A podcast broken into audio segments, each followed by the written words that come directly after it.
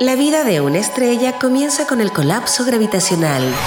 Cuando el núcleo estelar es suficientemente denso, se genera la fusión nuclear, liberando mucha energía durante el proceso. En Innova Rock, esto es el Big Bang. Historias de innovación contadas en primera persona. Suena un rock bien particular justamente lo trae nuestro emprendedor de hoy. Él es uno de los creadores de este tipo de música y vamos a conocer no solo eso, sino más bien eh, su juego, su empresa, que tiene que ver con eh, Omen of Sorrow. ¿Han escuchado de este, de este proyecto que ya es global? ¿Tienen amigos gamers? ¿no? Amigos gamers, sí. Sí, que participan en eSports. Eh, damos la bienvenida al cofundador de A1 Games, Maximiliano Kluber. ¿Cómo estás, Max? Hola, muy bien, gracias. Bienvenido. Bienvenido al programa, Max. Oye, nada, agradecido de estar aquí, dando la oportunidad de poder hablar un poquito de videojuegos y de, y de metal. ¿ah? Metalero tú real, pues esto que estamos escuchando es, pertenencia de tu grupo, ¿no? Sí, pues a la banda Straight Terror de, aquí, de Chile. Hay harto vínculo entre, entre este mundo metalero y, lo que tiene que ver con, los videojuegos. Son un poco la, la misma la misma forma de dar la lucha por salir adelante. Sí, tal cual. Creo que es curioso. Bueno, deben ser las pasiones que uno tiene en la vida. ¿ah? Siempre fui metalero, cuando era chico me dijeron, oye, este niñito, ¿qué onda? Se le... Ojalá que se le pase cuando crezca y no se me ha pasado nunca, ya tengo 40 años. y la verdad es que los videojuegos también, pues, viniendo de tan lejos eh, a, creerse el cuento, ¿no es cierto? Eh, tiene una mirada bien, bien como de metal, bien de nicho, mm. de hacer algo particular desde tan lejos, ¿cachai? Eh, y después meterse en mercados que son súper importantes y que tienen, no sé, pues trayectoria, como en Japón, como en Estados Unidos, más de 30, 40 años de industria, y nosotros que estamos emergiendo desde Sudamérica, nada, pues nos llena de orgullo. Excelente.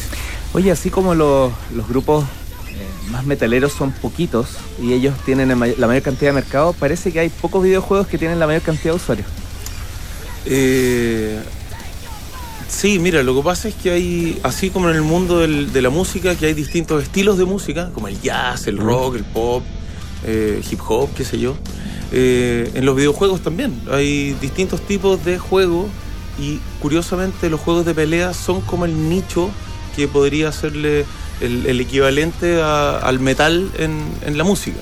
¿ah? Por eso quizás también me siento tan representado con este tipo de juegos que es muy nicho y la gente es muy fanática y los juegos que salen son muy poquitos, eh, franquicias nuevas o propiedades intelectuales nuevas en juegos de pelea son muy pocas, los últimos 10 años han salido una o dos, con suerte, y son los mismos de siempre, son los mismos Street Fighter, mm. Mortal Kombat, Tekken, Killer Instinct, y ahí salimos nosotros con menos Zorro entre medio eh, como una propiedad intelectual nueva. Eh, entendamos el, mercado. ¿Cuál es el mercado mundial y ustedes qué parte del mercado?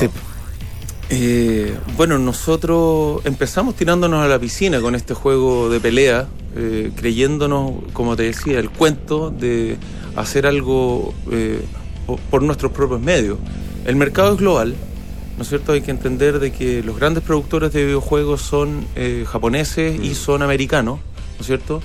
Eh, nosotros habiendo sacado menos Zorro nos transformamos en el primer país latinoamericano en sacar un juego de pelea al mercado, ganándole a Europa. Europa no tiene un juego de pelea que se haya hecho nunca.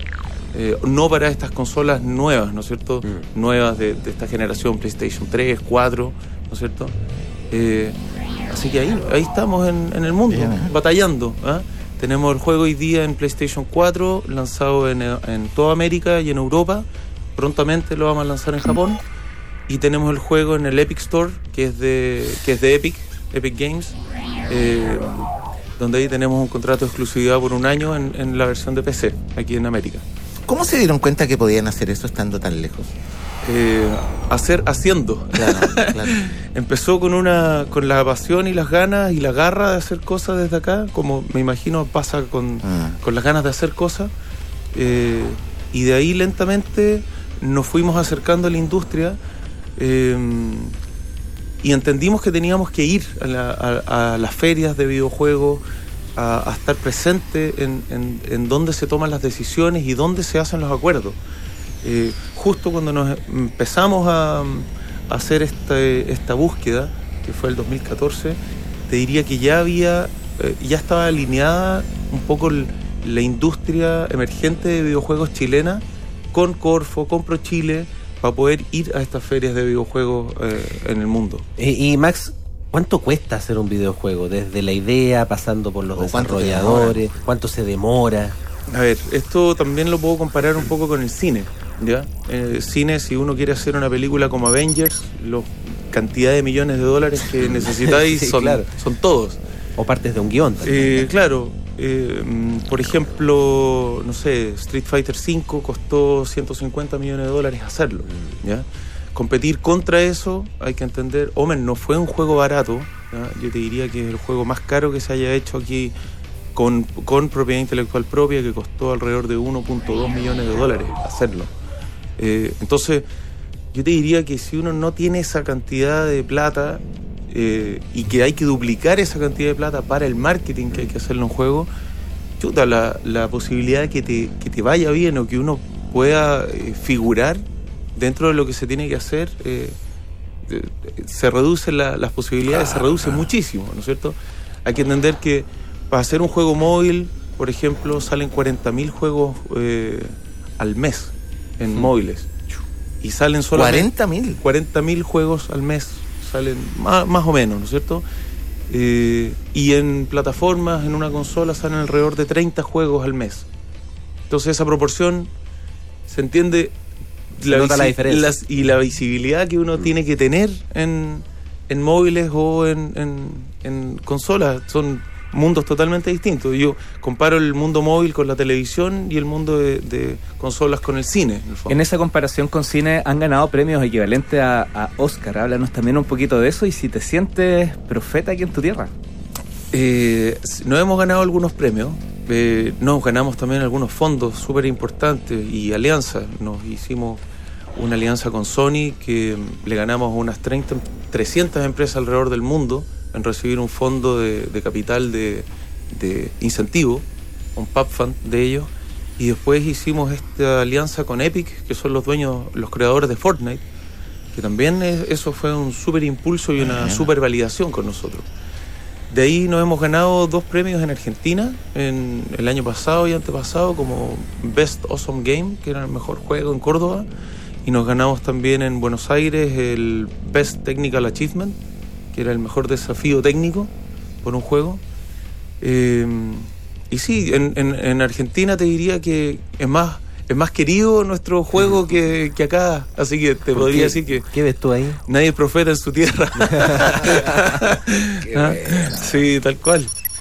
Hay un caso que me comentabas en, en, Polonia, un poco cómo ellos se alinearon para poder sacar adelante las industrias creativas en genérico, en la cual se insertan los videojuegos. Sí, mira, nosotros en videojuegos vemos muy con muy buenos ojos lo que pasó en Polonia por tener este juego que se llama The Witcher que batió todos los récords en su minuto. Hoy día sacaron el, año pasado, salió la tercera versión de Witcher 3.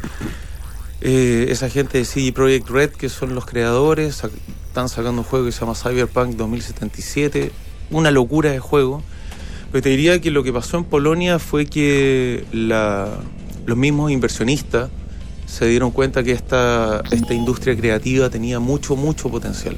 Si es que se invertía realmente bien eh, y ponían las lucas que corresponden para hacer un juego como corresponde, los resultados son gigantescos. ¿ah? ¿Hay capital de riesgo acá para, para esta industria? Mira, hay.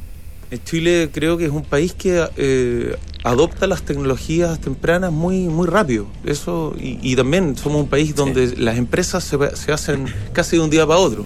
¿ah? Te diría que en menos de un mes uno puede tener una empresa andando con root, con facturas, con toda la cosa. Así que eso nos ayuda muchísimo. Eh, pero sí nosotros al hacer este tipo de desarrollo todavía seguimos abriendo eh, caminos en la selva. Andamos con el machete tratando de mostrarle a inversionistas, a inversionistas tradicionales que están más acostumbrados a, meter las lucas en un edificio o en departamentos o en comprar tierra. Eh, porque esto es intangible, esto no lo ve. Entonces un señor, no sé, pues de 50, 60, 70 años dice, ya, pero ¿dónde está lo que ¿dónde está lo que hice? ¿Dónde está mi plata? claro, ¿dónde está mi plata? No, no, no existe, es etérea. Max, cerremos con un poco contándonos qué es lo que viene para, para A1 Games. Bueno, A1 Games está, está en conversaciones afuera con, con empresas de tamaño mundial. Eh, ya se presentaron un par de propuestas para un par de juegos nuevos, un par de títulos nuevos. Y estamos ahí, yo te diría que a la espera un poquito de cómo se resuelve este mes, octubre, que para nosotros es decisivo. Así que nada, con mucho, mucho entusiasmo con lo que sigue. En verdad, podríamos tener otro, otro título, no sé, en un par de años más. Estos desarrollos se demoran igual un poquito, dos, tres años por lo menos, en salir a la luz. Maximiliano Goldberg, muchas gracias por habernos acompañado aquí en Innova Rock. En Innova Rock, esto fue El Big Bang. Historias de innovación contadas en primera persona.